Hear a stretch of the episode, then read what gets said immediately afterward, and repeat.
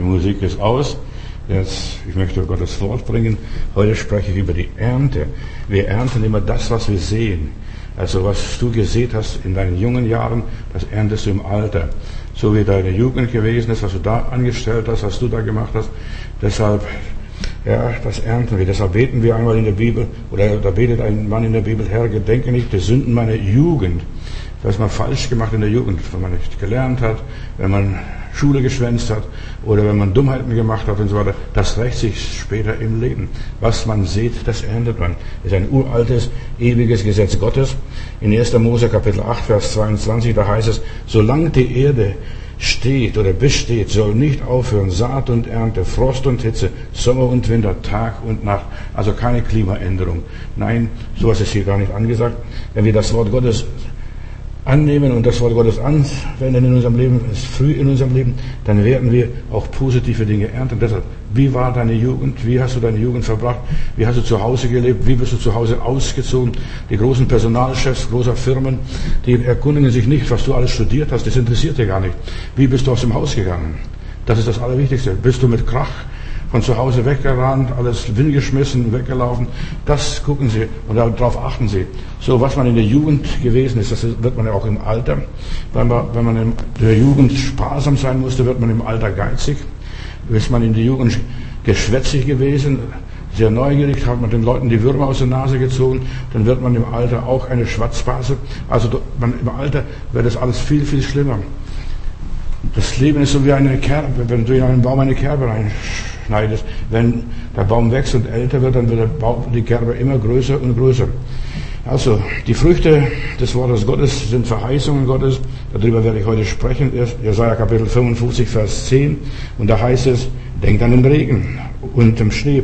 Sie fallen vom Himmel und sie bleiben nicht ohne Wirkung. Das ganze Leben bleibt nicht ohne Wirkung. Egal was das Leben ist, was das Leben gewiss gewesen ist. Sie tränken die Erde, heißt es hier weiter, und sie machen sie fruchtbar. Und alles sprießt und wächst. Und so bekommt der Bauer wieder Samen für die nächste Aussaat und genügend Brot zum Essen. Beides Aussaat und Brot zum Essen. Genauso ist mein Wort, sagt der Herr.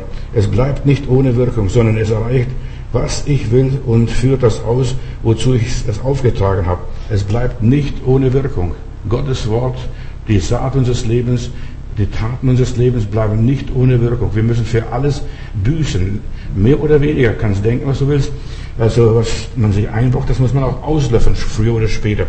In Lukas Kapitel 6, Vers 38 sagt Jesus, gebt, so wird euch gegeben. Ein volles und gedrücktes und gerütteltes und überfließendes Maß wird man euch in den Schoß geben. denn eben nach dem Maß, wie ihr messt, nach dem Maß wird auch euch gemessen werden. Also das sind die Gesetze Gottes, an denen kommt keiner vorbei. Auch wenn wir erlöst sind, wir müssen büßen. Wenn jemand Alkoholiker war und seine Leber kaputt gemacht hat, dann kann er Gott um Gnade bitten. Lieber Gott, heil mich, berühre mich, hilf mir, dass meine Leber gesund wird oder so. Aber der liebe Gott ist nicht verpflichtet zu heilen. Er ist nur da, um unsere Seele zu retten, uns ewiges Leben zu geben. Aber wir ernten immer das, wie wir gelebt haben. Wenn wir liederlich gelebt haben, wir werden, ja, am Ende unseres Lebens liederliches Zeug ernten. Da heißt es, gib und es wird dir gegeben. Das, was du machst, was du anstellst und so weiter, wenn du was Gutes ernten möchtest, fang an, Gutes zu sehen, guten Samen zu sehen. Mein, als wir in Litauen mal waren, das war ein schlechtes Jahr irgendwo in den 50er Jahren, und dann haben viele Bauern, also Landwirte bei uns, unsere Nachbarn, Kartoffelschalen in die Erde gesteckt. Und dann haben sie sich gewundert, dass, dass, die Ernte so mickrig war. Mein Vater hat gesagt, von nichts kommt nichts. Man muss schon einen guten Samen in die Erde legen, dann wird man auch Gutes ernten, nicht nur Kartoffelschalen. Also die dachten, die Kartoffeln essen wir und die Schalen legen wir dann in die Erde. Aber die haben eine ganz mickrige Ernte gehabt. Und in der Bibel heißt es immer wieder, man soll auf das Saatgut achten. Das Saatgut ist so wichtig, was wir aussehen. In 2. Korinther Kapitel 9, Vers 6 bis 15, da heißt es, denk daran, wer kärglich sieht, der wird auch kärglich ernten. Also Kartoffelschalen, wenn du Kartoffelschalen siehst, du wirst Kartoffelschalen auch ernten. Wunder dich nicht. So, wenn wir im Segen sehen, wird man auch Segen ernten. Jeder gebe, wie es in seinem Herzen ist, wie er sich vorgenommen hat, nicht verdrossen und nicht unter Zwang, denn Gott liebt einen fröhlichen Geber. In meiner Macht kann, oder in seiner Macht kann Gott alle Gaben zum Überfluss bringen, so dass wir alle Zeit immer das Nötigste haben, ausreichend zur Verfügung, was wir brauchen und uns fehlt. Aber wir sollten nicht kärglich sehen. Ich will heute nicht über das Geben sprechen, aber grundsätzlich, was wir tun, das kommt wieder zurück. Wie wir in den Wald hineinrufen, so halt es auch wieder raus. Und hier heißt es, wenn wir reichlich sehen, wir werden genug haben, wir werden, wenn wir kärglich sehen, wir werden auch eine kärgliche Ernte ernten. Also teile aus und gib es in Gerechtigkeit, in Übereinstimmung deines Herzens und das wird Bestand haben. Wir sollen also Frucht bringen und Gott möge uns helfen, Frucht zu bringen, wie auch immer, dass wir Frucht haben und gute Frucht haben. Also das, was du siehst, das wirst du ernten. Das ist meine Botschaft. Äh, dann kommst du nicht vorbei. Selbst wenn du zehnmal Christ bist, denke nicht, dass der, dass der liebe Gott seine Gesetze überspringt. Hier hat er gesagt, solange Himmel und Erde besteht, solange Sommer und Winter gibt, solange wird es Ernte geben. Also Gott durchbricht diese Gesetze nicht. Nur nebenbei. Wir können den Segen Gottes nicht kaufen oder verdienen, aber wir können sehen, das, was Gott uns gab, uns diesen Überfluss weitergeben. Der Segen vermehrt sich durch die Saat. Wer in Zeiten der Not sät, der wird mit Freuden ernten. Also gerade jetzt in dieser Notzeit, wo alles so karg ist, wo alles so auf Sparflamme läuft, mach was Gutes, was Interessantes, was versuche eine Lücke zu finden in deinem Leben und du wirst erstaunt sein. Gib dem Samen eine Möglichkeit, dass er sich entwickelt und entfaltet. Gott, der den Samen für die Aussaat und Brot zur Nahrung gibt, wird euch reichlich geben, heißt es in der Bibel, wenn wir das tun. In Zeiten der Not sehen, nicht knausern. Gerade wenn du, wenn es alles knapp ist. Ich denke nur an die Witwe in Sarepta. Diese Witwe, ja, sie hat ihre Henkersmahlzeit zubereitet, die wollte sterben. Und dann kommt der Prophet Elia vorbei. Weibler, was machst du da? Sagt ich, sammle Holz, wir wollen noch letzten Kuchen backen und dann wollen wir sterben. Dann sagt er, schön backen Kuchen, aber bring mir zuerst einen Kuchen. Die muss es zuerst geben, um etwas nehmen zu können. Und auch du musst zuerst mal lernen, zuerst mal zu geben, nicht nur so zu verlangen und zu fordern, ihr müsst mir helfen. Nein, gib zuerst mal in deiner Not, in deiner Enge, in deiner, ja, in deiner mickrigen Situation und dann wird Gott reichlich geben. Und wir sollen anfangen zu geben. Jeder mit der Gabe, was er bekommen hat, was Gott ihm gegeben hat. Du musst nicht dich verausgaben, zur Bank gehen und Kredit aufnehmen, um geben zu können. Nein, das wenige, das du hast, das Schärflein der Witwe. Und die wurde gelobt, diese Witwe, weil sie das wenige einfach weitergegeben hat. Wir sollen den Dienst erfüllen und nicht mit leeren Händen vor Gott kommen, steht einmal in der Bibel. Also wenn wir zu dem Herrn gehen, zum Beten, wenn wir von Gott was haben wollen, wir müssen zuerst was geben. Ich hatte mal einen amerikanischen Heilungsevangelisten mal bei mir in Heilbronn gehabt. Amerikaner sind ein bisschen komisch, Gott möge sie segnen. Und dieser Evangelist, da kam jemand nach vorne, um Heilung zu bitten, und wollte von Gott Heilung haben. Und dann kommt er nach vorne zum Gebet, dann fragte er, und was bringst du mir mit? Ich soll für dich beten. Und, und dann, das werde ich nie vergessen, das war so ein markantes Beispiel. Du sollst, wenn du von Gott was erwartest, nicht mit leeren Händen kommen. Dann sagt er ja, was machst du sonst beruflich? Das hat er das und das erzählt. Dann hat er gesagt, wenn du, komm morgen Abend wieder zu mir und bring eine Weinflasche mit. Komm nicht mit leeren Händen zu mir. Und tatsächlich hat er am nächsten Abend eine Weinflasche mitgebracht und dem Evangelisten gegeben und gesagt, so jetzt bete ich für dich. Ich brauche nicht die Weinflasche, aber Gott will zuerst mal sehen, bist du bereit, was zu geben? Bist du bereit, was zu tun? Und dann kannst du etwas von Gott erwarten. Viele Leute sind gar nicht bereit, was zu tun. Sie denken, der liebe Gott muss ihnen helfen und der liebe Gott muss ihnen beistehen. Ich denke auch immer wieder, wenn ich Seelsorge habe, ich versuche diese Leute immer wieder in der Seelsorge etwas zu fordern, etwas zu verlangen. Lass uns niederknien. Wenn diese Menschen sich nicht, nicht niederknien wollen, dann will ich auch nicht, bin ich auch nicht bereit zu beten. Ich sollte beten und der kniet sich nicht mal hin. Also ich erwarte von Leuten, wenn sie von Gott was haben wollen, das erwartet Gott auch von mir, dann muss ich zuerst mal was bringen. Komm nicht mit leeren Händen zu Gott. So, unser Dienst wird vielfältig, wenn wir einfach aussehen. Du siehst ja, steckst eine Kartoffel in die Erde und wie viele Kartoffeln wachsen da noch anschließend? Ich habe in Nürtingen einen Hausbibelkreis gehabt, das ist bei Stuttgart, und da waren nur drei oder vier ältere Schwestern, also die kurz vorm Sterben fast, also Senioren, und wir haben gebetet und plötzlich gibt Gott mir in dieser in diesem Bibelkreis eine Vision. Äh, ich sehe ein Kartoffelfeld, leg, steck eine, ein paar alte Kartoffeln in die Erde und du wirst neue Kartoffeln ernten. Und das haben wir dort gemacht. Wir, diese Schwestern haben sich dann ein Gebetsanliegen gemacht. Lieber Gott, der Pastor Matthäus hat in Stuttgart eine Teestube. Wir möchten in Nürtingen auch eine Teestube haben. Und da haben sie vielleicht ein halbes Jahr gebetet und Gott angefleht, lieber Gott, schick uns irgendwas, dass bei uns was passiert und dergleichen. Da bekehrt sich bei mir ein Erzkommunist in der, in der Stehstube in Stuttgart. Jetzt kommt zum Heiland und dann frage ich, wo kommst du her? Sagt er aus Nürtingen. Und dann habe ich diesen Mann ein bisschen geschult, ein bisschen ermutigt, er sollte Gott dienen. Er wurde getauft und mit dem Heiligen Geist erfüllt. Und dann ist er nach Nürtingen, nach Hause wieder gegangen, wo er herkommt. Und dann hat er in der Stadt, in der Stadt hat er sich die Halle gemietet. Ich habe ihn unterstützt. Und da ist eine kleine Gemeinde entstanden. In Nürtingen bei, bei Stuttgart. Du siehst, steckt paar alte Kartoffeln in der Erde und es gibt neue Kartoffeln.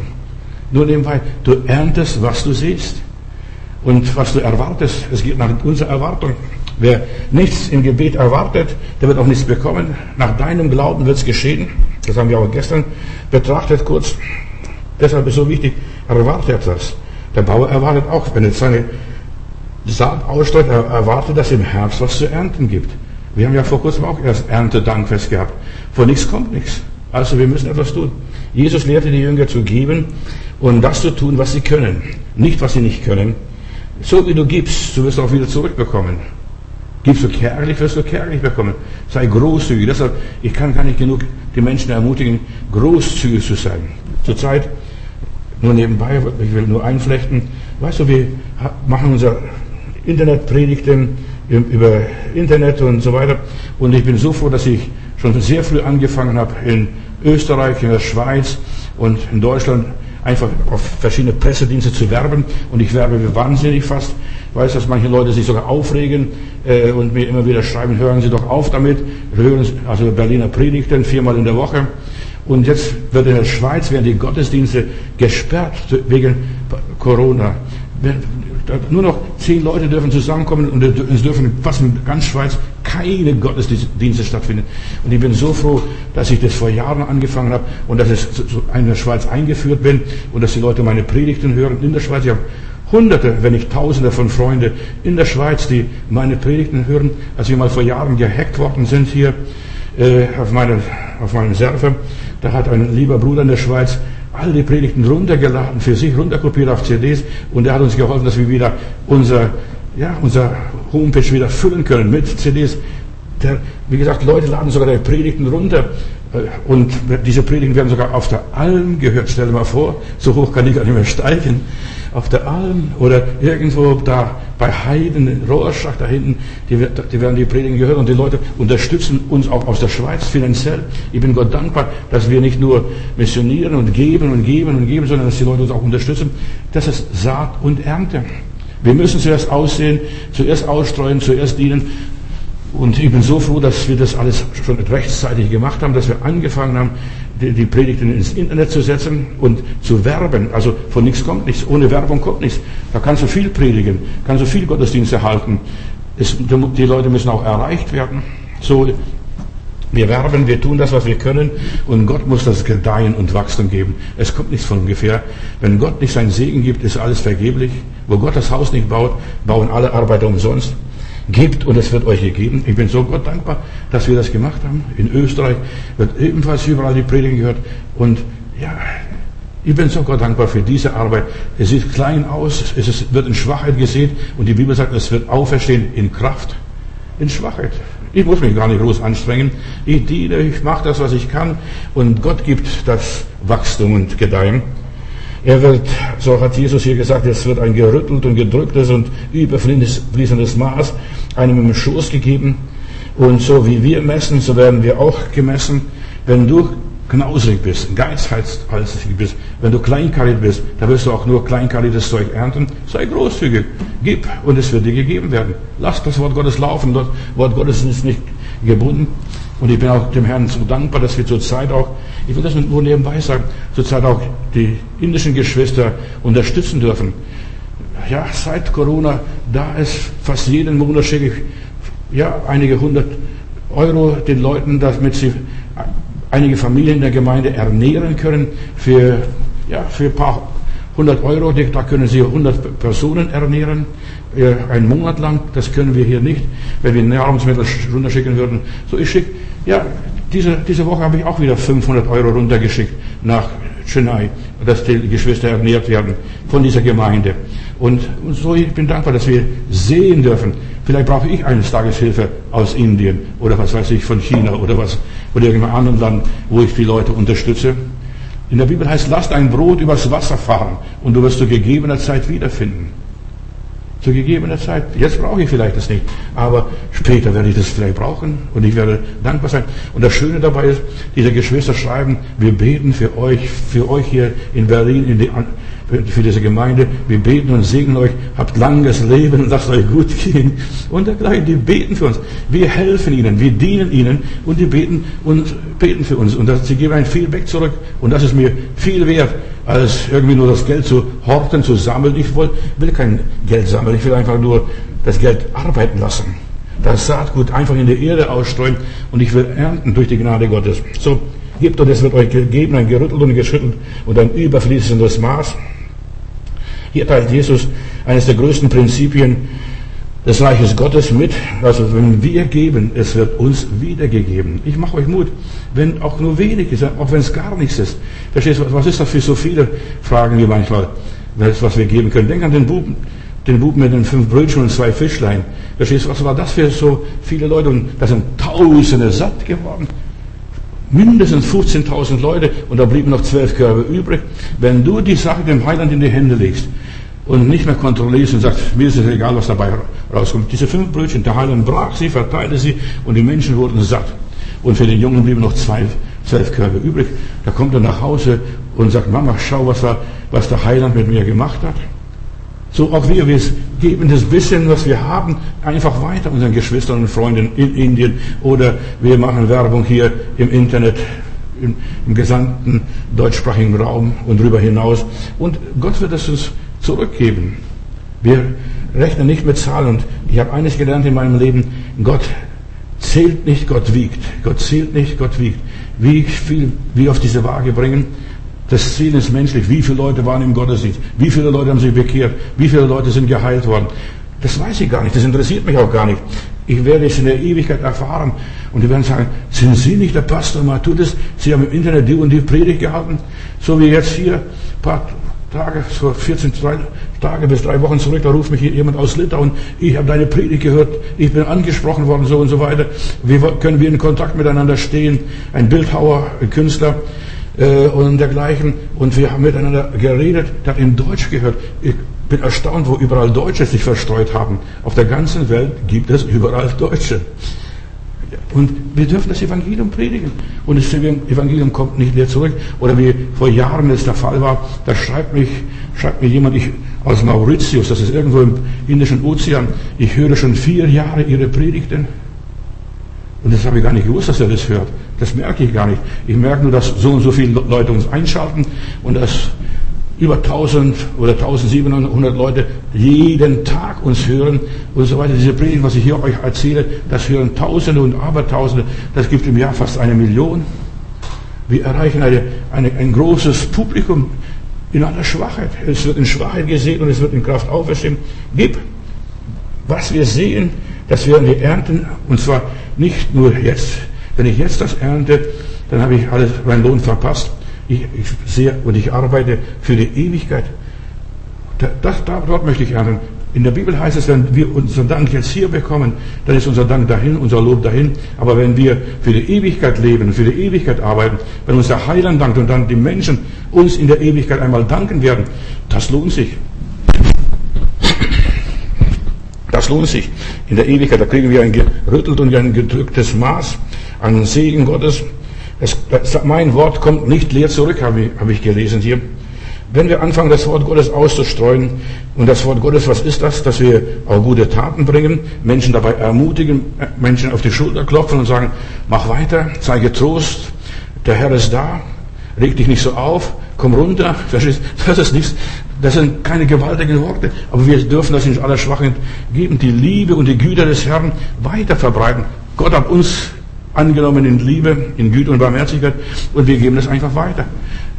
Same ist nichts anderes das, was du bist, lass es in die Erde fallen. Und die Bibel sagt, das Weizenkorn kann nur Frucht bringen, kann nur etwas Bleibendes bewirken, wenn es in die Erde fällt und stirbt. Das ist das Weizenkorn. Wenn wir nicht sterben, nicht uns aufgeben, uns nicht aufopfern, uns nicht verzehren, dann wird es keine neuen Nachkommen geben, keine neuen Samen geben. Und deshalb sagt die Bibel, füllt die Erde und macht sie euch untertan. Und plötzlich eine Kartoffel steckst in die Erde und acht, zehn Kartoffeln erntest du, manchmal sogar mehr, je nachdem, wie, du, wie die Erde fruchtbar ist. Wenn wir nicht nur reden, sondern ja auch tun und Täter des Wortes werden, wir bringen Frucht. Und das ist, was der Heiland will. Der Heiland sucht Frucht und nicht nur Sprüche, nicht nur Theorie und nicht nur irgendwie bla bla. Erst wenn wir ja, uns hingeben, uns aufopfern, uns verzehren, leidenschaftlich werden, leidenschaftlich werden, ja, wir leiden, wir sterben. Die alte Kartoffel, diese Saatkartoffel, die verfolgt am Schluss. Die ist schranzig, die kannst nicht mehr essen. Aber die neuen Kartoffeln, das was Neues ist. Und deshalb, ich bin so manchmal erstaunt, auch in meinem persönlichen Leben, wo ich Gott gedient habe. Ich diene und ja, denke was kommt da unterm Strich raus? Und dann, ich komme eines Abends nach Hause, äh, will ein bisschen Musik hören, schalte meinen Fernseher ein und da ist ein Jazzmusik, Konzert und so weiter. Und dann moderiert einer und denke, den kenne ich. Das war Ralf Schumann, ein, auch ein Olympiasieger, Goldmedaillengewinner. Und der macht jetzt Moderator, also Moderator für eine Musiksendung. Und dann sagt er, also ich möchte eines sagen, ich liebe meine Frau ganz besonders, ich liebe die Musik, die Jazzmusik, aber ich liebe jemand ganz besonders. Und dann sagt er, möchten Sie wissen, was das ist? Jesus. Verstehst du? Und das von Millionen Leute, die zuhören, ich liebe Jesus, bekennen sich zu Jesus. Ich kann das alles gar nicht vielleicht machen, aber das macht jemand anders an meiner Stelle. Das sind die jungen Kartoffeln. Ich kann an viele Stellen gar nicht mehr hingehen. Oder ja, ich kann, könnte hingehen, aber da gehen andere. Ich habe mal ein Bedürfnis gehabt, ich habe irgendwo als junger Pastor einen Wunsch gehabt, ich möchte in ein Gebiet gehen, in ein Land gehen, wo noch das Evangelium nicht gepredigt wird, wo das Evangelium so verboten ist zu predigen. Also ein weißer Fleck auf dieser Landkarte. Und dann habe ich einen Fleck ausfindig gemacht, das war Nepal damals, im Himalaya-Gebirge. Und habe gebetet, lieber Gott, ich möchte gerne nach Nepal gehen. Ich mag erst mal die Berge, aber dann auch die ganze Gegend und die, und die Umwelt. Ich möchte nach Nepal gehen. Ich bin noch, nie nach Nepal gekommen. Ich bin vielleicht 500 Kilometer vor Nepal gewesen. In Indien, als ich mal dort war, aber ich war noch nicht in Nepal. Und dann habe ich damals gebetet. Und was ist passiert? Bei uns in der Teestube in Stuttgart bekehrt sich ein junger Mann. Äh, Wolfgang hieß er, er kam aus Österreich äh, und hat sich bekehrt, wurde morgens um 6 Uhr kommen wir aus der Gebetsnacht raus und wird er getauft im Ebnissee damals bei Schorndorf und wird erfüllt mit dem Heiligen Geist und geht wieder zurück nach, glaube ich, Graz oder Linz, also auf jeden Fall in eine der österreichischen Städte. Und weißt du, was von dem geworden ist? Er ist heute noch Missionar in Nepal mit seiner Frau. Als Ingenieur arbeitet er dort. Seine Frau ist Englischlehrerin, Musiklehrerin auch. Und, und die beiden haben so mit einem Hausgeist angefangen. Und ich kriege immer wieder bald Post aus Nepal, was dort alles passiert. Und Gott hat Erweckung gewirkt. In all den Jahren hat immer Gott einzelne Menschen errettet ich glaube Buddhisten sind es oder Hindus, auf jeden Fall, die sind zum Glauben gekommen und sind fleißige Menschen, die beten. So, die Sache geht weiter. Ein paar Kartoffeln, steck ein paar Kartoffeln in die Erde, streu diesen Samen, arbeite für den Herrn, rechne nicht so viel.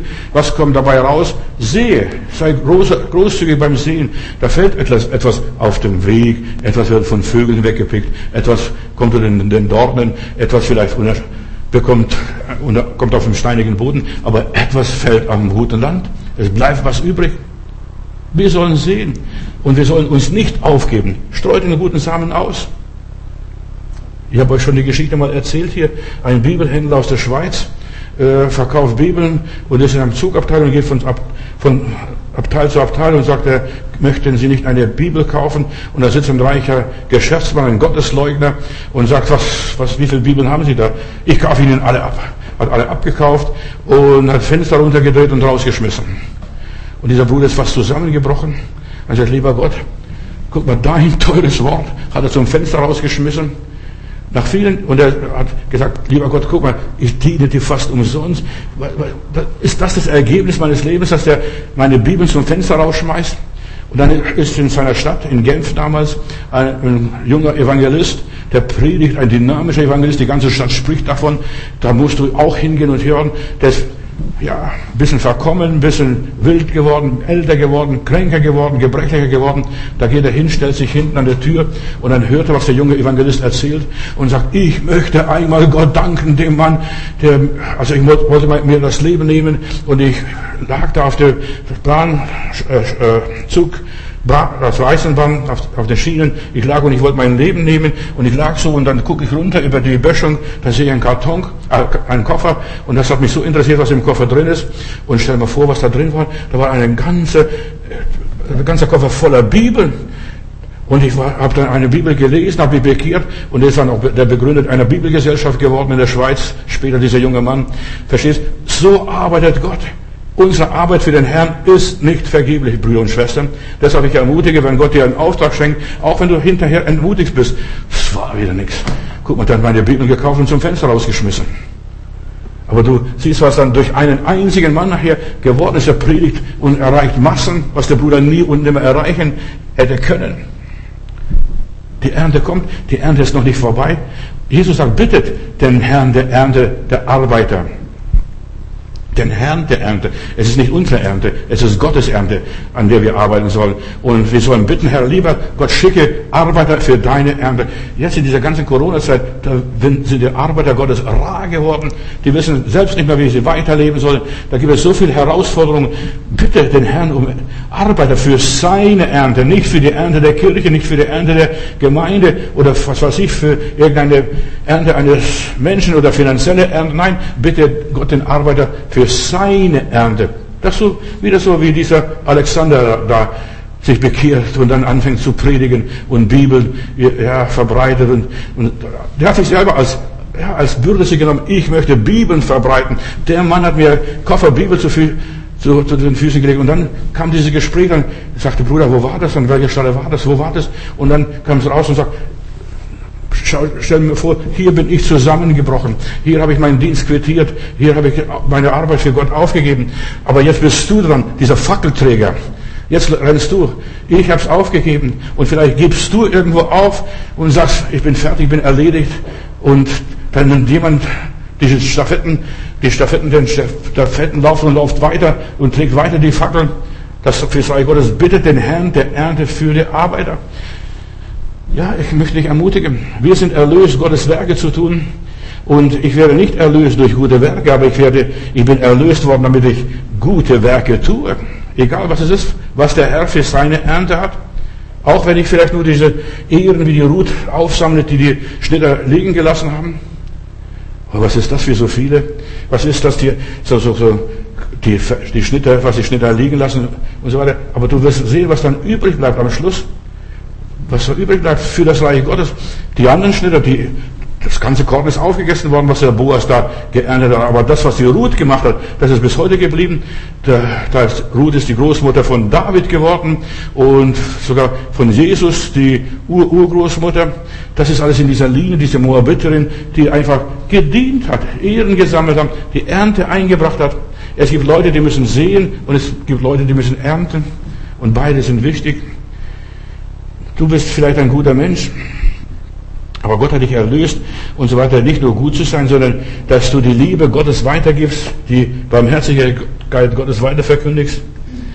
Du bist erlöst durch die Gnade Gottes. Tu die Dinge, die Jesus dich gelehrt hat, was er dich so im Kleinen gelehrt hat. Was ihr dem Geringsten einen getan habt, das habt ihr mir getan. Er hat uns vorgemacht, folgt seinem Beispiel, lebe in seinem Geist und in seinem Sinn, das, was er durch seinen Heiligen Geist sich inspiriert hat. Tu die Dinge, die Gott dir gesagt hat zu tun, auch wenn sie Kleinigkeiten sind. Und das ist der Same, das ist das Saatgut, das wir ausstreuen sollen. Und das werden wir ernten. Was hast du getan?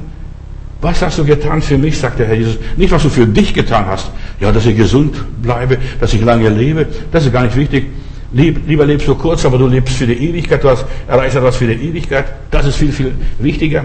Die meisten Leute leben nur für sich selbst damit sie so recht und schlecht durchkommen. Nein, wir sollen für die Ewigkeit leben und Schätze sammeln, die im Himmel sind, die bei Gott sind. Was nützt es, wenn du hier dein Kornhaus voll hast und deine Ewigkeit leer bleibt? Du verhungerst dort. Man kann den Leuten oft nicht helfen, weil sie nicht gehorchen. Viele Menschen sind Rebellen, aber du solltest das tun, was du kannst. Und vielleicht findest du irgendjemand, dem du wirklich helfen kannst. Viele Menschen sind Besserwisser, die wollen den lieben Gott belehren, wie er die Welt zu gestalten hat und wie er das machen muss und jedes machen muss.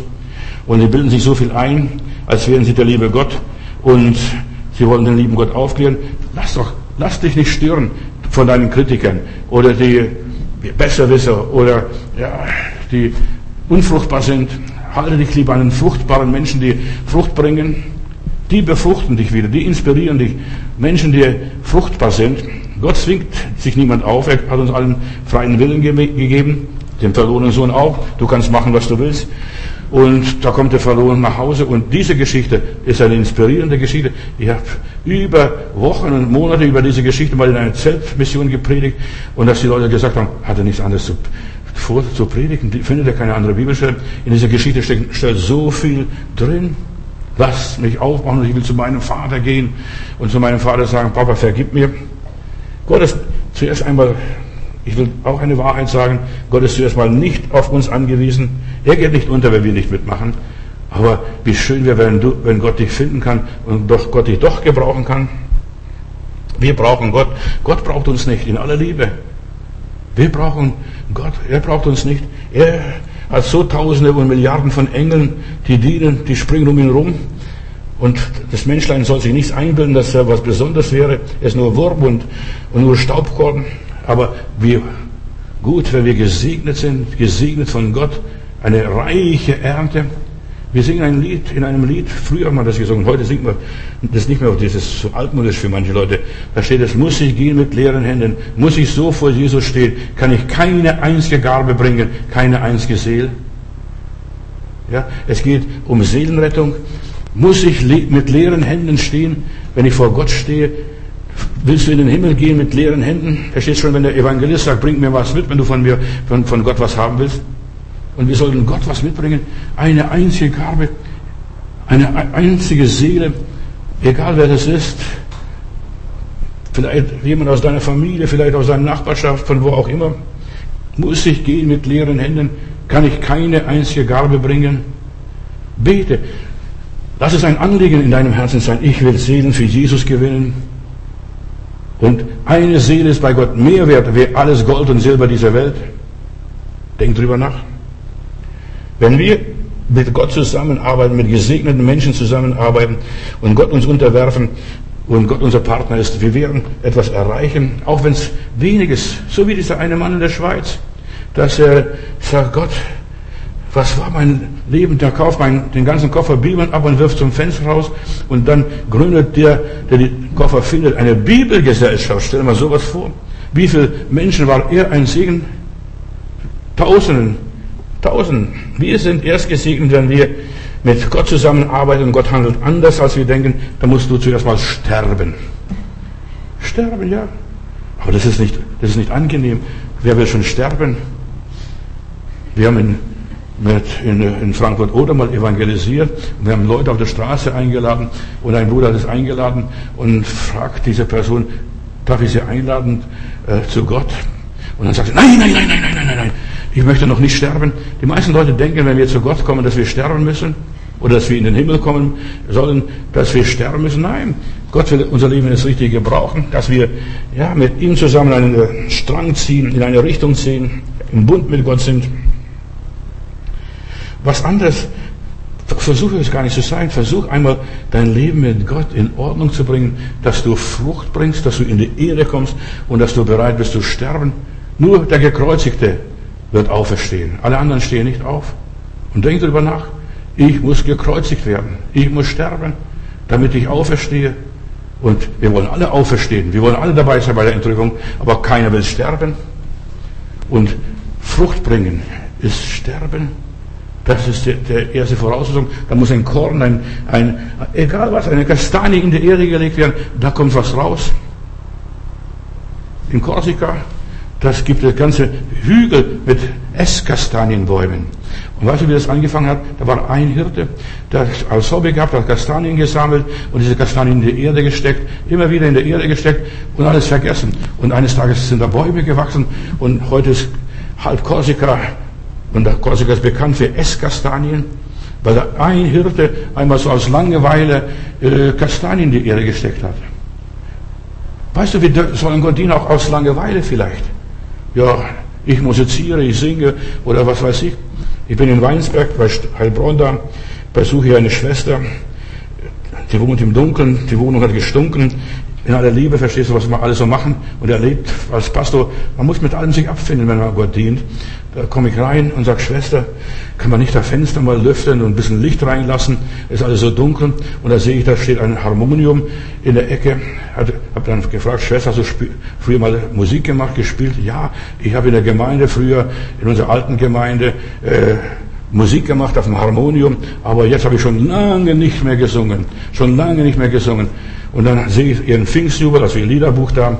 Da habe ich gesagt, komm, wir werden ein Lied singen. Ein Lied, das du gerne spielst und, und, und gut spielen kannst. Dann haben wir gesungen. Und, die Fenster waren offen. Und weißt du, was da passiert ist? Am nächsten oder ein paar Tage später besuche ich sie wieder aus irgendeinem anderen Grund. Dann sagt, weißt du, was passiert ist? Die Nachbarn kamen. Sagen Sie mal, was war bei Ihnen los? Da wurde bei Ihnen gesungen in der Wohnung. Ja, die Leute haben die Frau angesprochen und die Frau ist aufgegangen und fing an zu strahlen, dass sie dann später gerne ab und zu mal Musik für sich gemacht hat, auf dem Harmonium. So Tretharmonium. Ihr wisst ja, so wie die Harmoniums früher waren. Ja, aber wir, wir haben das, das vernachlässigt, was wir in der Jugend gerne und brennend getan haben, das haben wir vernachlässigt. Wo ist deine ganze Freude? Seit wann hast du einen Mundharmoniker genommen und mit Mundharmoniker mal gespielt? Oder Triangel oder Flöte oder was weiß ich was, was für ein Instrument? Fang an, Gott zu loben mit diesen kleinen Dingen. Und du wirst erstaunt sein. Herr, gedenke nicht der Sünde meiner Jugend, das, was ich in der Jugend falsch gemacht habe oder aufgegeben habe in meinen jungen Jahren. Fang an, wieder zu musizieren. Fang an, mal wieder zu schreiben. Fang an, irgendwas zu machen. Früher hast du mal Gedichte geschrieben, im Poesiealbum oder wo auch immer. Und was ist jetzt? Ja, ich habe keine Lust mehr.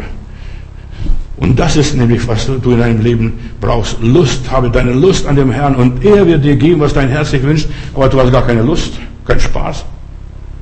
Du versauerst am Schluss und wunderst dich bei mir, verkalkt alles, ich verblöde. Fang an, was zu tun und leb nicht dahin und plätscher dahin. Ja, egal, egal was es war. Versuch halt mal was Gutes zu tun. Sehe und du wirst ernten. Von nichts kommt nichts. Das ist ein uraltes Gesetz, genauso wie das Gesetz von Sommer und Winter, Tag und Nacht. Sei mit Gott im Bund. Du musst kein großer Prophet sein. Du bist nur stark, wenn du dich an einem Starken anlehnst das ist alles weiter, was ich noch ein paar Sachen empfehlen möchte. Weißt du, lehn dich an einem starken, sing mit, so wie diese Schwester, diese alte Schwester, mit der zusammen gesungen. Ich habe Stimmbruch, sie hat Stimmbruch und wir haben alle beide mit Stimmbruch gesungen.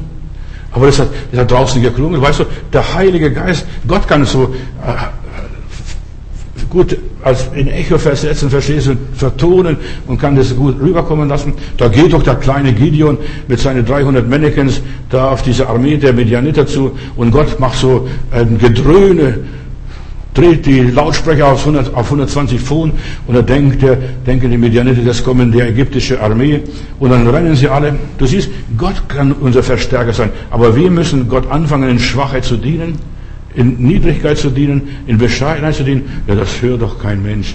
Ja, wir, wir singen für den Himmel. Die Nachtigall, die morgens ihre Melodien übt, verstehst du, die übt nur für sich.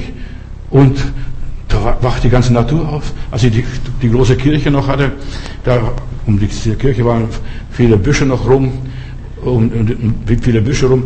Und da war ein Nachtigall, da ruft mich die, eine, eine Frau aus der Nachbarschaft an. Herr Matthäus, lassen Sie die ganzen Sträucher stehen.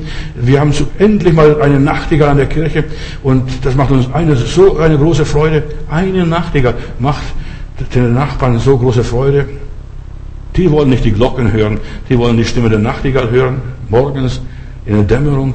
Und die Nachtigalle üben nur in der Dämmerung, weil sie denken, sie können gar nicht so gut singen.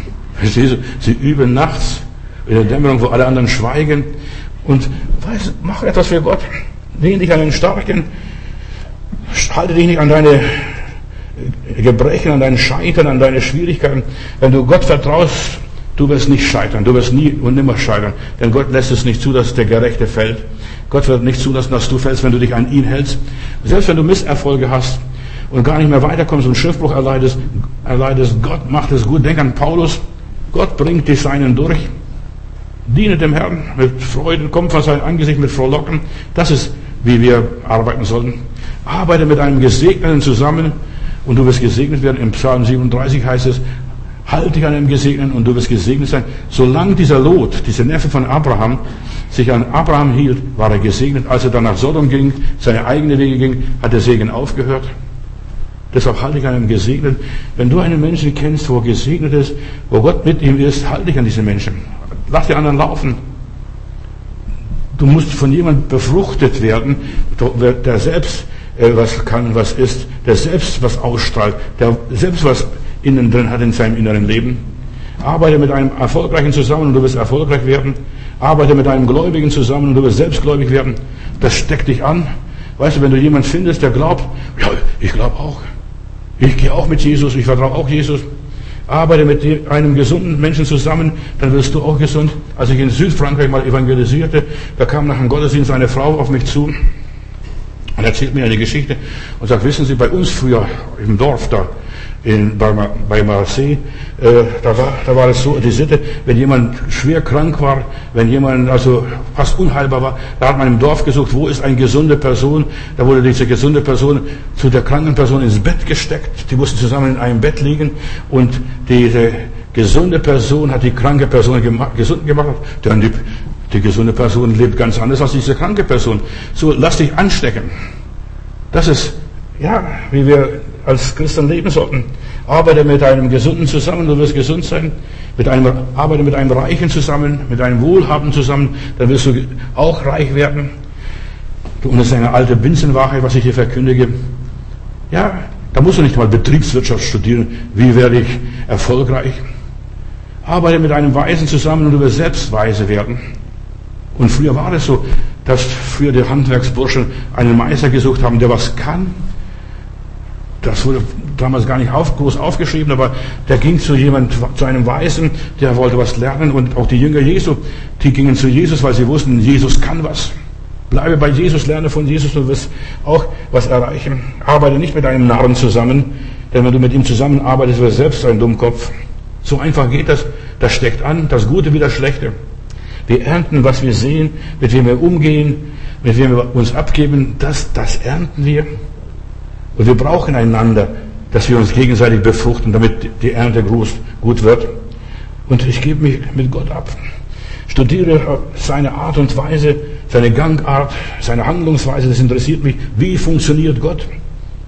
Wie arbeitet er? Und ich weiß, nicht oft, wie es bei mir aussehen sollte, wie es bei mir geht, aber ich weiß, wie bei Gott geht, wie bei Gott alles aussieht und darauf stelle ich mich dann ein und jetzt muss ich gar nicht groß nachfragen, wie arbeitet Gott? Gott arbeitet ganz natürlich und ich darf von ihm lernen. Diese Tage hat Gott mir einen Gedanken gegeben, wer die Bibel nicht kennt, kennt Gott nicht. Studiere die Bibel, wie Gott arbeitet. Gehe in meine Internetseite und versuch mal diese Internet-Bibelschule, da habe ich ja, das halbe Neue Testament durchgearbeitet und, und dergleichen. Da kannst du etwas lernen aus dem Wort Gottes. Wie arbeitet man ganz besonders die Briefe des Apostels Paulus an Timotheus und an Titus? Da lernst du unheimlich viel. Wie sieht ein Christenleben aus? Für mich ist Gott kein Unbekannter. Und deshalb, ich kenne meinen Gott aus dem FF, da muss ich nicht lange fragen, Herr, was willst du tun? Ich weiß, was er tun würde. Und ich weiß, was los ist, was der Herr will, was er hervorhat. Ich kenne seine Gesetze, seine Regeln. Ich weiß, was er gesagt hat, was er verheißen hat und was er vorhat. Und ich stelle mich darauf ein. Ja, ich bin über Gott weder erstaunt noch entsetzt. Gar nichts. Das ist ganz normal. Und ich, das ist sehr praktisch. Ich habe mich an Gott gewöhnt, an seine Gangart. Und deshalb halte mit Gott Gleichschritt. Egal was in deinem Leben passiert, passt dich ihm an und nicht den Menschen, nicht der Gesellschaft, nicht irgendwelche Gemeindegeschwister, passt dich Gott an. Und jeder hat eine ganz andere Gangart. Alles, was er dir gab, ist lebenswert und macht Sinn in deinem Leben. Stell dich darauf ein, mach, sei bereit, den Willen Gottes zu tun. Gott macht keine sinnlosen Sachen. Alles hat seinen Zweck. Und denk dran, um zu ernten. Das ist so wichtig, dass man erntet, dass man sich darauf einstellt. Wie macht man das? und dass man mit Gott nicht hadert, wenn man irgendwas Komisches erlebt, einem was Komisches passiert. Wir sind wie ein Tropfen Wasser, das vom Himmel fällt und wir kommen in einem Kreislauf und so weiter und dann gehen wir wieder im Ozean auf und das ist dieser ewige Kreislauf unseres Lebens. Ich werde nie vergessen, wir haben hier in der Gemeinde eine Familie gehabt, ein Kind mit Down-Syndrom. Und ich weiß noch, als ich hier kurz in Berlin war, war die Frau schwanger. Dann hat man ihr geraten, das Kind abzutreiben. Und, so weiter, es schon irgendwie vorauszusehen war, dass es Down-Syndrom kommt. Und sie haben sich durchgerungen, die Eheleute, dass sie das Kind behalten, dass sie das Kind annehmen. Und zuerst am Anfang war das so schwierig mit dem Kind und das Kind war so schwierig. Und, haben, und sie haben mit Gott gehadert. Warum, Gott, hast du das zugelassen? Gerade uns als Pfingstgläubige, als Menschen, die an das volle Evangelium glauben, an Zeichen und Wunder, glauben, dass unser Kind Down-Syndrom hat. Und später, dieses Kind mit dem Down-Syndrom hat den Eltern so viel Freude gemacht, sie auf dem Weg Gottes gehalten, dass die Frau mir vor Jahren, nein, vor Jahren gar nicht, vielleicht vor ein paar Monaten geschrieben hat, aus, ist zurzeit in Texas, wir sind damals beinahe ausgeflippt. Wir sind, ja, mein Mann wäre nie auf dem Weg geblieben, weil er glaubte am Wohlstandsevangelium. Wenn du glaubst, passieren Zeichen und Wunder, der Herr ist mit dir. Uns passiert sowas nicht, denn er hat immer noch geglaubt, da passiert ein Schöpfungswunder, dass dieses Down-Syndrom geheilt wird. Das ist nicht geheilt worden, bis heute nicht und so weiter. Da hat er mit Gott gehadert und die Frau hat mir geschrieben, und das hat uns auf dem Weg Gottes gehalten, demütig gehalten, dass wir nicht ausflippen, dass wir da diesen super, amerikanischen Superstars nicht anheimfallen. Der Einzelne ist Geist. Wir brauchen einander. Wir brauchen auch das Schwache. Es wird gesät in Schwachheit. Und manchmal lässt Gott gerade äh, so ein Kind kommen. Bei Eheleute mit einem Down-Syndrom und dann hadert man mit Gott und kämpft mit Gott und man bleibt unten, man bleibt unten auf dem Teppich. Denn sonst heben wir ab und sonst wachsen uns die Flügel und sonst, was weiß ich, kommen wir zu Fall.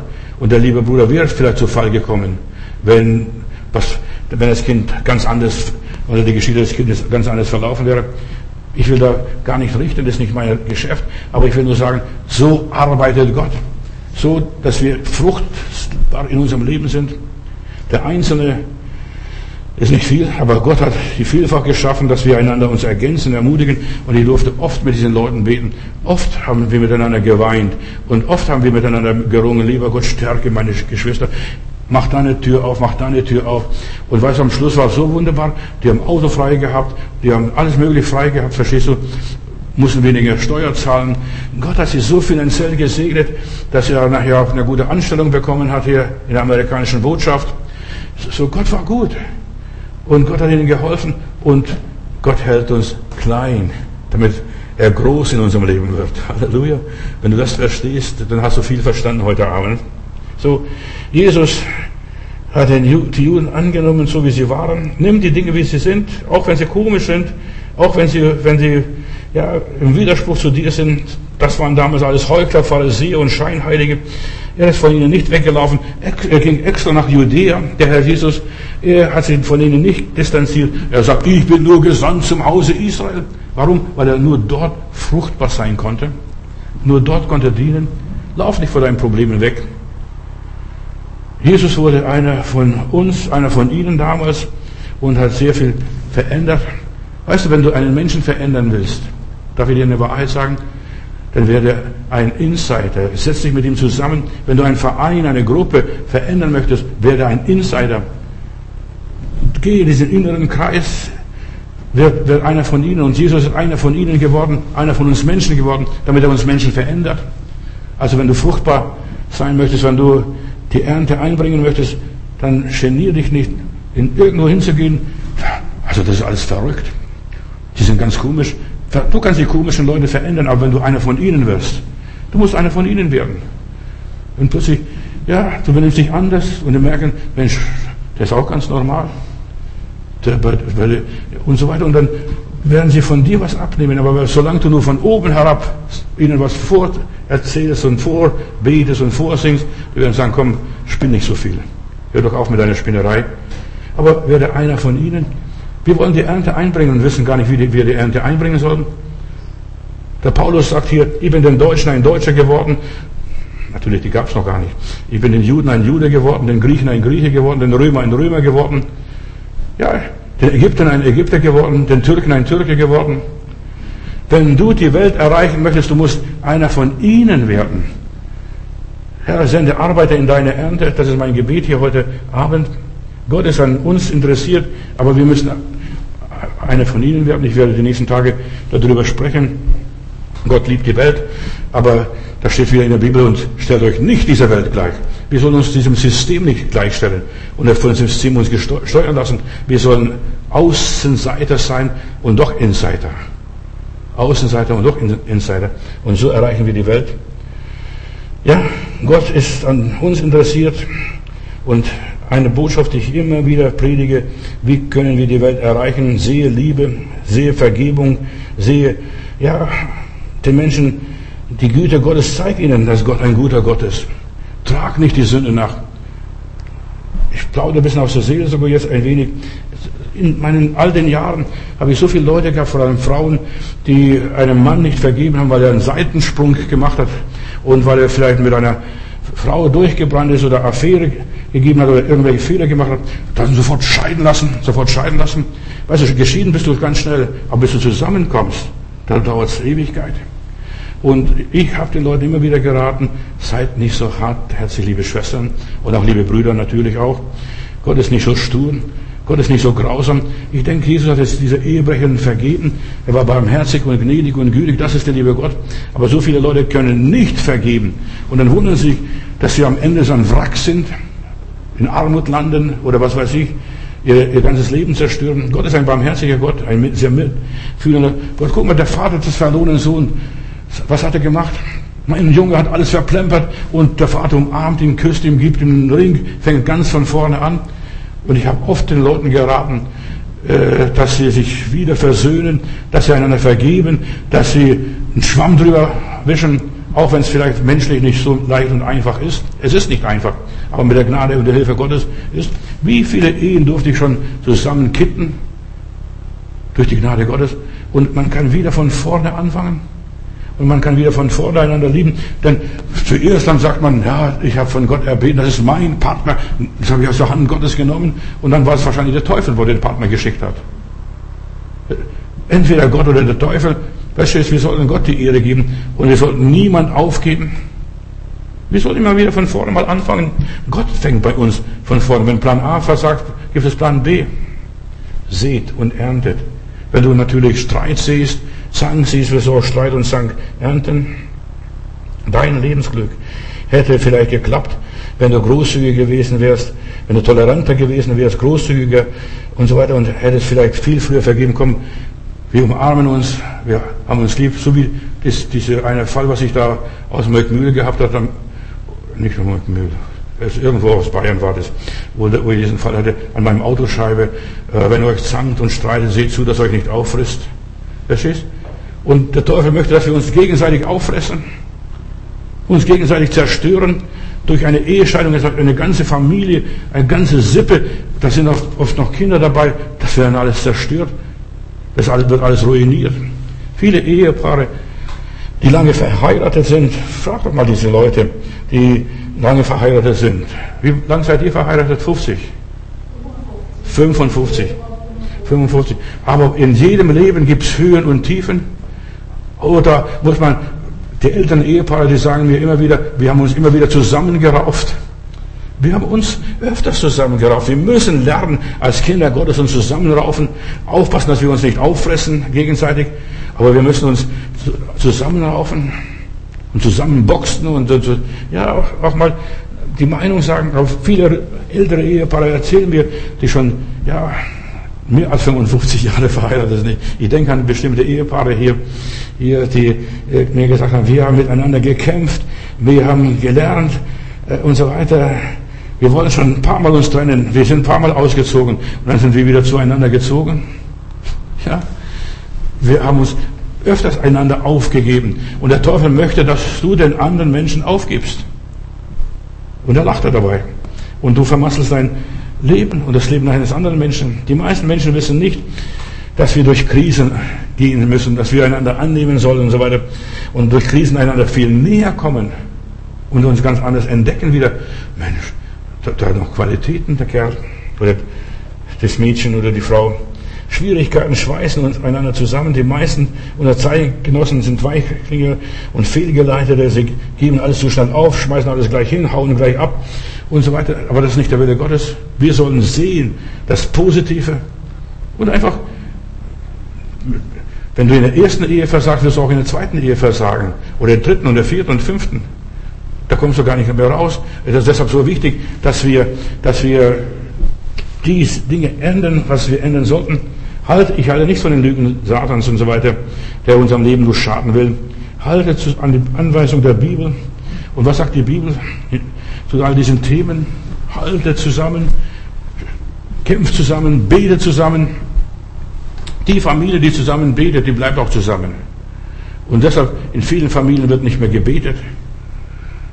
Du solltest ein glückliches Leben führen. Und dann schau nicht auf die Fehler der anderen. Da gibt es so viele Fehler. Du machst Fehler, der andere macht Fehler. Und wir sollen einander vergeben, diese Fehler, einander gar nicht nachtragen. Viele Christen sind so kleinkariert. Sie sind bessere Pharisäer. Ihnen kann nicht einmal Gott helfen. Deshalb werde großzügig im Vergeben. Sehe guten Samen. Rede positiv über deine Familie. Viele Ehen gehen zusammen, weil, man, weil der Partner und die Partnerin schlecht über den anderen Menschen redet. Rede positiv über deinen Partner, deine Partnerin. Lobe sie. Wann hast du dein Kind gelobt? Wann hast du deine Frau gelobt? Wann hast du deinen Mann gelobt? Fang an, Menschen zu loben, nicht nur zu kritisieren. Kritisieren kann jeder. Und der Teufel ist der oberste Kritisierer. Viele Christen, ja, sie wissen gar nicht die Macht der Worte, dass ein Wort was Mächtiges ist. So, das, was du aussprichst, sag Gutes über deine Familie, über deine Schwiegerleute, über deine Firma, über deine Gemeinde, über deinen Pastor oder was auch immer ist. Sei großzügig und du wirst Großzügigkeit ernten. Das, was du siehst. Wenn wir krank sind und nicht glauben, dass wir geheilt werden können, wir werden nicht geheilt. Denn wir sind mit Gott nicht einverstanden. Aber wenn ich glaube, ich werde geheilt, Gott wird mich durchtragen und er wird mir Kraft geben, auch in schweren Stunden, in guten und in schlechten. Weißt du, da, stehen sie vom Altar. Ja, ja, ja. Und dann schreien sie immer nur ja, ja, ja. Da stehst du in guten und schlechten Tagen. Aber dann, wenn die schlechten Tage kommen, dann gehen sie stiften, hauen sie ab. Wo ist, wo ist dann ihr Ja? Die sind nicht konsequent, sie stehen nicht zu ihrem Wort. Und deshalb, wenn du als Kind Gottes bist, sei konsequent, sei, ja, steh zu diesem Ja in guten wie in schlechten Tagen. In Gesundheit oder in Krankheit. Der Mensch ist ein, ist ein geistiges Wesen. Man ist nicht immer das, was man tut, sondern was man ist. Man kann sein Vermögen in falsche Projekte investieren und denken, also nein, hier mache ich nicht mehr mit, hier, das bringt mir nichts. Egal, ob das was dir bringt oder nicht. Geh weiter. Arbeite weiter, diene Gott weiter, setz dich weiter ein und mach das, was du tun solltest, was du am Anfang angefangen hast. Herr, gedenke der Sünde meiner Jugend nicht. Da sind sie mal zuerst Feuer und Flamme. Ich denke an so viele junge Leute, verstehst du, die sind Feuer und Flamme sofort heiraten gleich den nächstbesten, der um die Ecke kommt aus der Snackbar oder Disco. Ja, wir sollten zuerst mal prüfen, passen wir auch zusammen. Aber die meisten prüfen das gar nicht. Die, die gehen gleich ins Bett. Und da ist eine Katastrophe, weil sie nicht das tun, was die Bibel sagt. Halte dich an der Bibel und du wirst hier richtig fahren und das Ziel erreichen. So, ich will nur sagen, das, was man sieht, das erntet man. Und ich erlebe es immer wieder. Kannst du hinschauen, wo du willst, kannst du selber nachgucken. Ich, das will ich dir gar nicht erzählen. Und ich, muss ja auch nicht sagen, google mal. In Google steht es nicht alles drin, was, da, was ich dir erzähle oder sage. Weißt du, schau doch in deiner Umgebung, wo sind die glücklichen Menschen? Die, die sich geprüft haben, die, die ja, aufeinander Rücksicht genommen haben, die einander vergeben haben. Die Vergebung ist A und O, meine Lieben. Auch wenn wir Fehler gemacht haben, vergib, vergib, vergib, vergib, vergib, vergib, vergib. Und hör nicht auf mit dem Vergeben. Und du wirst sehen, der Segen wird da. Sehe Vergebung. Wir haben in der Bibel einen Mann, der einen Pfund bekommen hat und der hat mit dem Pfund nicht gehukert. Und du hast auch von Gott einen Pfund bekommen. Wuchere mit diesem bisschen, was du hast. Mit deinem kleinen Glück. Ja, sei nicht so bigottisch. Ja, das ist mir zu wenig. Ja, liebe das kleine Glück, was du da hast in deinem Leben.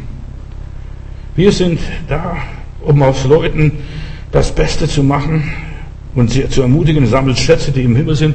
Weißt du, wir sollen für den Himmel leben und nicht für die Erde. Für den Himmel. Du kannst arm sein und doch reich in deinem Leben. Du kannst einfach sein und doch viel in deinem Leben bewirken. Deshalb leg dein Leben in der Hand Gottes. Lass dich fallen, sterben. Stirb. Und das ist auch in dieser Ehe, was ich jetzt hier sage, in der Partnerschaft. Wie oft habe ich gesagt, Geschwister oder lieber Mann, liebe Frau, ihr müsst beide sterben, ihr müsst beide vom hohen Ross runter. Ihr habt beide Fehler gemacht und ihr müsst beide zusammen jetzt einfach zusammen die Hand geben und zusammen durchs Leben gehen. Zusammen. Gott hat es uns verbunden und in der Bibel heißt es, was der, was der lebendige Gott verbunden hat, das soll der Mensch nicht scheiden, nicht trennen. Aber wie oft? Es gibt Situationen, wo man getrennt werden muss. Ich bin in Israel und da sind wir in einem Kibbutz, da ist eine große Hochzeit. Äh, der Rabbiner hat seine Tochter verheiratet, sind einige hundert Gäste und hat uns eingeladen als Gruppe, die, als Reise, Reisegruppe. Wir sollen auch an dieser Hochzeit teilnehmen. Haben gesagt, wir haben kein Geschenk, nichts. Ach, geben Sie ein paar Schekel und es wird schon reichen. Also hier bei dieser Hochzeit. Und da unterhalte ich mich mit diesem Rabbiner. Dann sagte er zu mir, ich wusste, dass ich Pastor bin. Und er sagte, weißt du, ihr Christen, ihr seid so schlecht dran. Wir als Rabbiner, wir trauen die Leute und wir scheiden auch die Leute. Wir scheiden auch die Leute. Und wir sollten auch die Leute nicht nur äh, trauen, sondern auch die Leute scheiden. Und ich habe in meiner Gemeinde schon ein paar Mal gemacht sowas, dass ich auch geschwistert, wo ich gemerkt habe, dass es nicht mehr geht, dass es nicht mehr gehen kann. Aus welchen Gründen? Gründen da gibt es Betrug, da war so dies und jenes und so weiter. Und da war der Wille nicht mehr da. Dann da, habe ich auch geschieden. Da habe ich gesagt, so im Namen des Vaters, des Sohnes und des Heiligen Geistes, ich trenne euch. Denn was nützt es, verstehst wir, wir werden vom Richter getrennt, vom Gericht, aber wir sind nicht im Herzen getrennt, wir haben ihn nicht losgelassen. Und er sagt, jetzt, weißt du, Schwester, du kannst dem jetzt nicht vorwerfen, ihr seid jetzt getrennt. Und dann, die Ehe besteht nur, ist eine Willenssache übrigens. Eine Willenssache. Dann der, äh, der Pastor oder der Standesbeamte fragt, willst du den Mann, willst du die Frau und so weiter. Wenn du nicht willst, dann hör die Ehe auf. Selbst wenn er noch ins Bett geht, und Kinder zeugt, da hat die Ehe aufgehört. Und so als Pastor, ich trenne. Und dann sage ich, jetzt vergebt einander, was da war, tragt nichts mehr nach. Und dann gehen die Leute in Frieden. Wir haben auch hier eine Schwester in unserer Gemeinde, die auch in unseren Gottesdiensten noch kommt, äh, wo, wir, wo ich da getrennt habe. Und einfach, ja, auseinandergetrennt. Und in der Bibel steht es, wegen des Herzens Härtigkeit, wo das Herz hart geworden ist, wo man nicht mehr vergeben kann, weil man nicht mehr will. Da kann der liebe Gott auch nichts machen.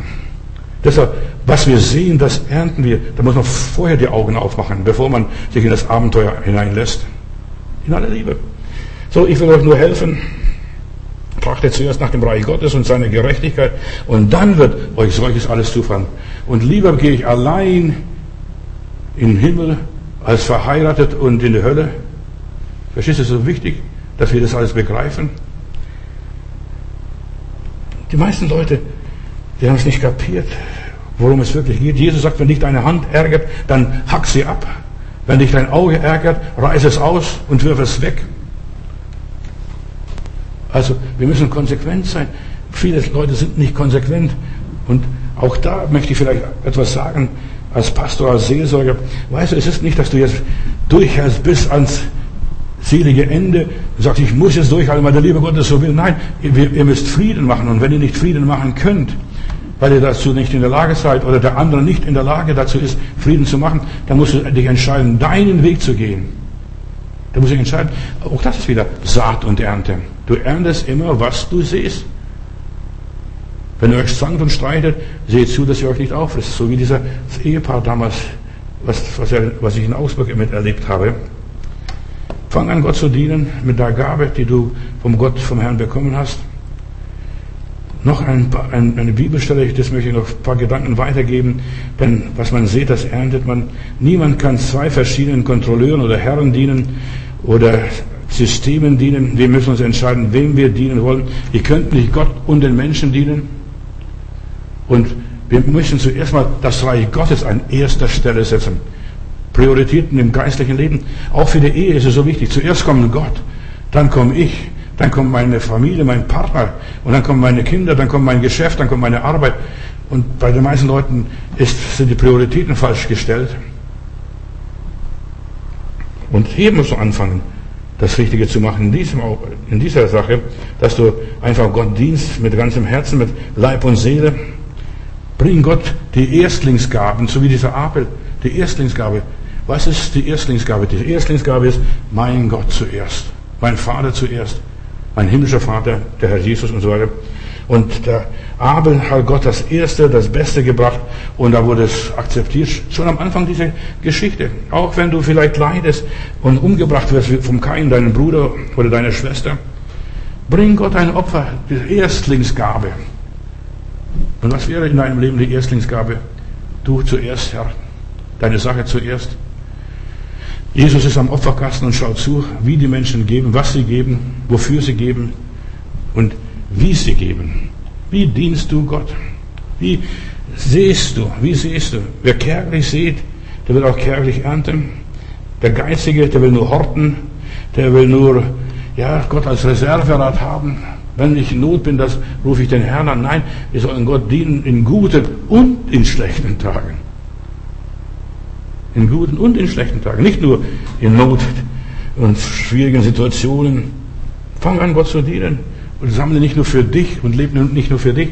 Fang an, für das Reich Gottes zu leben. Was immer das Reich Gottes ist, das Reich Gottes ist nicht die Gemeinde. Das ist erst an vierter, fünfter Stelle. Das Reich Gottes ist zuerst mal inwendig in uns. Zuerst Jesus, Heiliger Geist und der Vater. Und dann komme ich, meine Seele, mein Geist, mein inneres Leben. Das kommt und dann erst kommt das andere, alles andere. Und wir dürfen keine Götzen und Götter haben. Viele Ehen gehen auseinander. Das ist meine persönliche Erfahrung, nur weil ich das heute irgendwie anspreche und ansprechen möchte. Viele Ehen gehen auseinander, weil sie einander vergöttern. Der Mann vergöttert die Frau oder die Frau den Mann. Wir sollen keine anderen Götter haben neben ihm.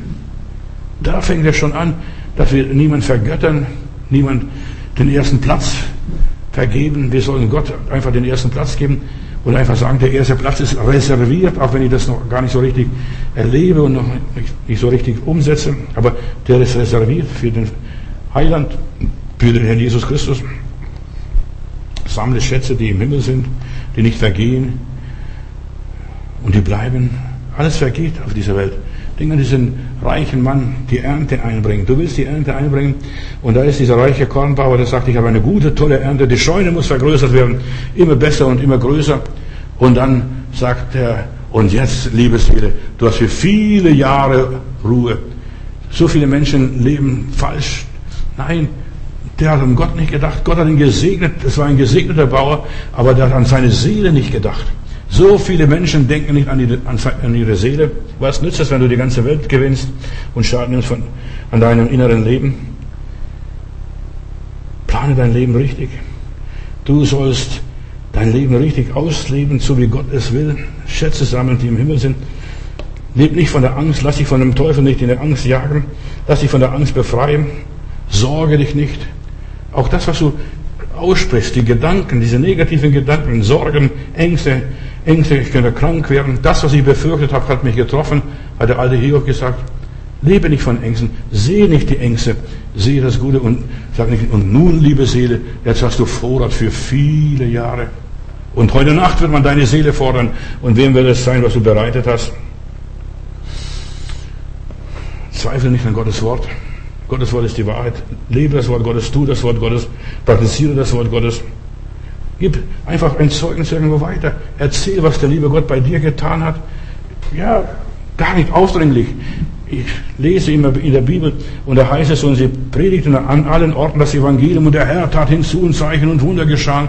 Lies mal am Ende des Matthäus-Evangeliums oder Markus-Evangeliums. Aber weißt du, was, was es richtig heißt? Sie plauderten. Sie predigten nicht, sie plauderten. Sie erzählten. Hast du denn gehört, was passiert ist? Die Mari ist geheilt worden.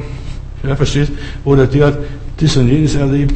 Und sie plaudern von Gott und Gott wirkt weiter.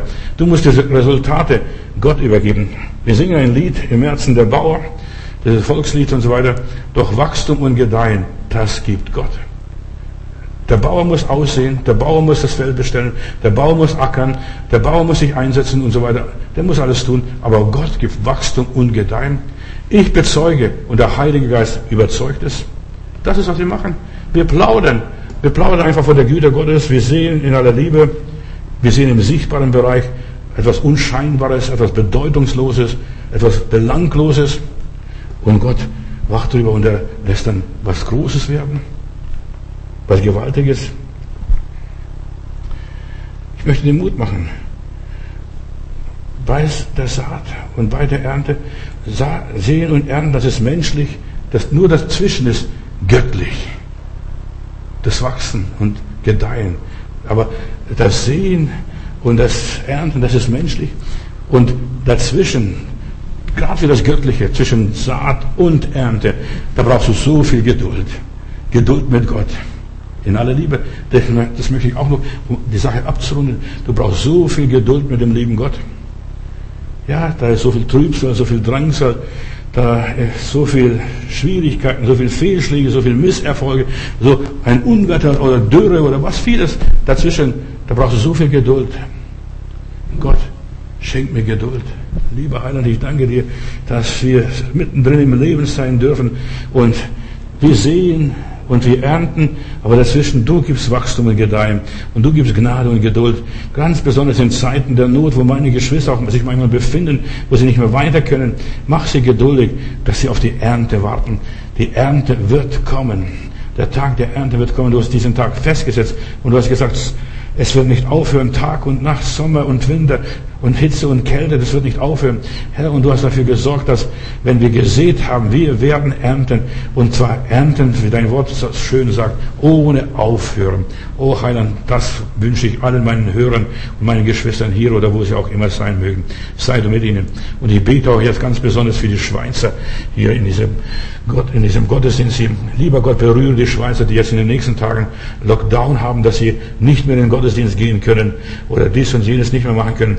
Aber gib ihnen Kühnheit, gib ihnen Mut, dass sie weiter arbeiten und weiter die Sache Gottes treiben und weiter die Sache Gottes fördern. In Jesu Namen, Vater. Amen.